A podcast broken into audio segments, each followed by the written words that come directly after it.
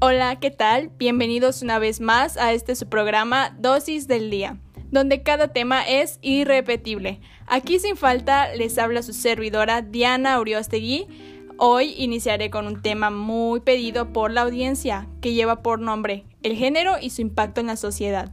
Pero no me encuentro sola en estos momentos para hablar sobre este tema tan controversial, pues en el foro se encuentra una querida invitada a quien entrevistaremos con 10 preguntas para ayudarnos a indagar más a profundidad sobre las características del género, tema que hoy en día está dando vueltas en nuestra cultura. Ella es Sandra Morgan. Hola, buen día. Es un placer estar aquí con ustedes compartiendo este espacio de aprendizaje. Bienvenida. No hay de qué, Sandra. Al contrario, el placer es nuestro. Bien, antes de dar inicio con esta serie de preguntas, voy a hacerle una cordial presentación a Sandra. Ella es originaria de Barcelona, España, quien desde pequeña se ha interesado acerca del ser humano y el entorno que le rodea. Es egresada de la Universidad de Antioquia en la Facultad de Ciencias Sociales y Humanas, obteniendo como título de licenciada en Ciencias Antropológicas.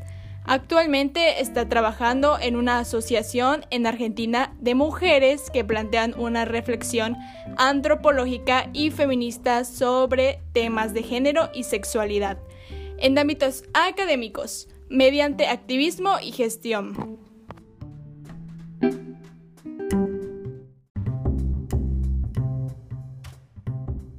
Sin más preámbulos, comencemos con esta entrevista. La primera pregunta nos acerca hacia la introducción de género y sexo. ¿Cuál es el significado que le dan ustedes los antropólogos acerca de los conceptos de sexo y género respectivamente? Bueno, los antropólogos al estudiar dimensiones de la biología, la sociedad y la cultura se encuentran en un lugar privilegiado para explicar el grado de aspectos de la naturaleza en este caso las predisposiciones biológicas y la crianza, o sea, el ambiente, determinan el comportamiento humano, es decir, las actitudes, los valores y en suma la conducta humana están delimitados no solo por las predisposiciones genéticas, que con frecuencia son difíciles de identificar, sino que también por las experiencias personales. Durante el proceso de, enculturación, aunque en la mayoría de las sociedades los hombres tienden a ser un poco más agresivos que las mujeres, muchas de las diferencias de comportamiento y de actitud entre los sexos se deben más a la cultura que a la biología. Las diferencias sexuales son biológicas, pero el género abarca todos los rasgos que una cultura asigna e inculca en varones y mujeres. En otras palabras, el género se refiere a la construcción cultural de ser mujer, hombre o algo más. Wow, suena muy interesante cómo dos conceptos son tan amplios. En nuestra vida cotidiana algunas veces no lo tomamos en cuenta. Se pueden ver que ustedes como especialistas en esta rama amplifican los conceptos que creíamos que ocupaban menos espacio de información. Así es.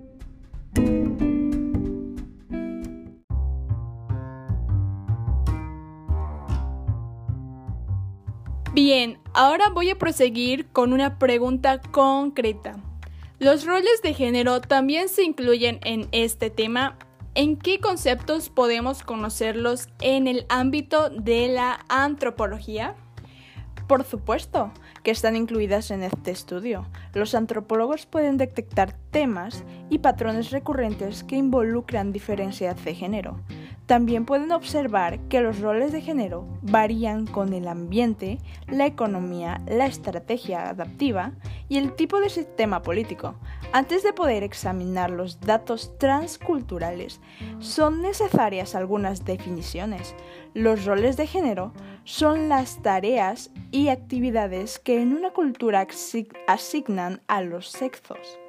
En relación con los roles de género se encuentran los estereotipos de género, que son imágenes demasiado simplificadas, pero fuertemente arraigadas, acerca de las características de los hombres y las mujeres, la estratificación de género describe una distribución desigual de recompensas, recursos socialmente valiosos, poder, prestigio, derechos humanos y libertad personal entre varones y mujeres, que reflejan sus diferentes posiciones en una jerarquía social. Ok, las definiciones de roles de género nos ayuda a escudriñar más este concepto, ver que varía dependiendo en qué contexto se encuentre. Nos hace reflexionar y aprender cuánto puede abarcar en nuestro entorno. Correcto, continuaré con la tercera pregunta. Los patrones de género se, también se pueden identificar en este tema. ¿Cuál es el trabajo que realizan los etnólogos en esta ocasión?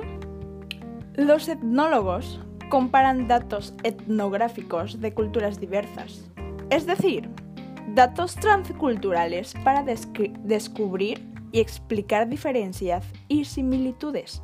Los datos revelantes para el estudio transcultural del género pueden extraerse de los dominios de la economía, la política, la actividad doméstica, el parentesco y el matrimonio. Oh, muy bien. El estudio transcultural también se puede notar en diversas ramas que se involucran en nuestra sociedad. Pero, en las sociedades que estudia la etnografía, ¿se ha dificultado la búsqueda de información? Bueno, se puede decir que entre las sociedades que la etnografía ha estudiado hay una tendencia muy fuerte a identificar actividades de acuerdo al género. Por ejemplo, señalar que los hombres construyen botes. Sin embargo, hay excepciones como las mujeres del grupo nativo americano llamado Idatsa que construían los botes que usaban para cruzar el río Missouri. Correcto. Puedo entender con facilidad el punto mencionado anteriormente y el estudio transcultural puede involucrarse en el ejemplo que mencionaste anteriormente. Sí, obtiene papel en el ejemplo anterior, ya que las excepciones a las generalizaciones transculturales pueden involucrar sociedades e individuos. Esto es, una sociedad como la Idacha contradice la generalización transcultural de que los hombres construyan botes al asignar la tarea de las mujeres, o en una sociedad donde la expectativa cultural es que solo los hombres construyen botes. Una mujer o mujeres particulares pueden contradecir esa expectativa al realizar la actividad masculina. Excelente, Sandra. Saber más información al respecto de este tema nos hace crear una lluvia de ideas y qué mejor compartir esto con una especialista. Bien, antes de continuar, vamos a unos cortes comerciales.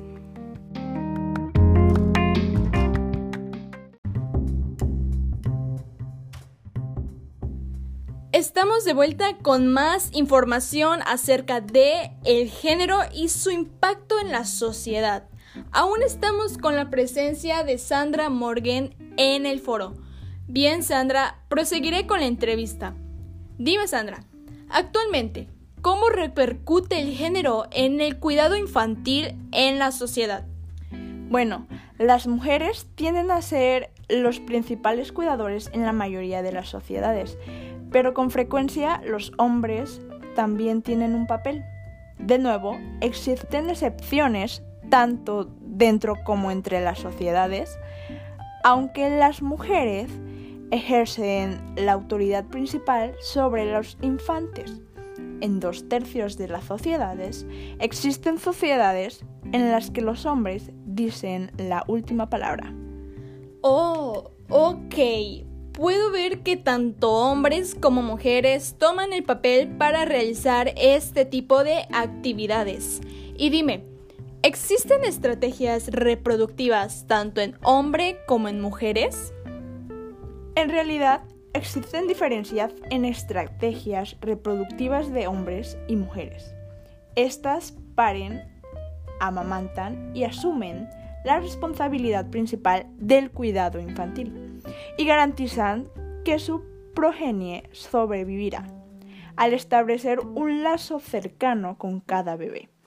También es ventajoso que una mujer cuente con un compañero confiable para, para facilitar el proceso de crianza infantil y asegurar la sobrevivencia de sus hijos. Las mujeres y los hombres crean sus propias estrategias y puedo notar que se pueden crear los roles.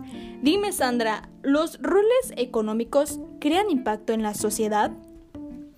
Puedo decir que muchos estudios muestran que los roles económicos afectan la estratificación de género.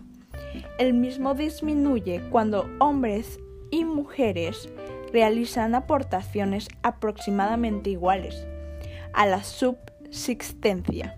Asimismo, se descubrió que la estratificación de género era mayor cuando las mujeres contribuían mucho más o mucho menos que los varones. Bueno, bueno, depende mucho cuánto colaboran, ya sea mujer u hombre.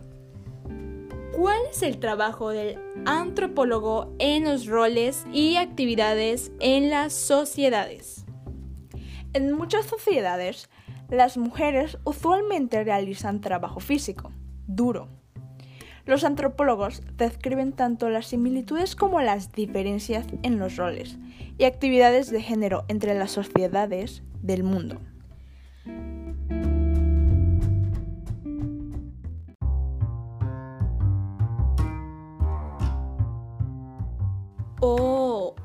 Bien, dime Sandra, ya que usualmente trabajas con mujeres, ¿qué le propondrías a la sociedad para aplicar el valor a la diversidad?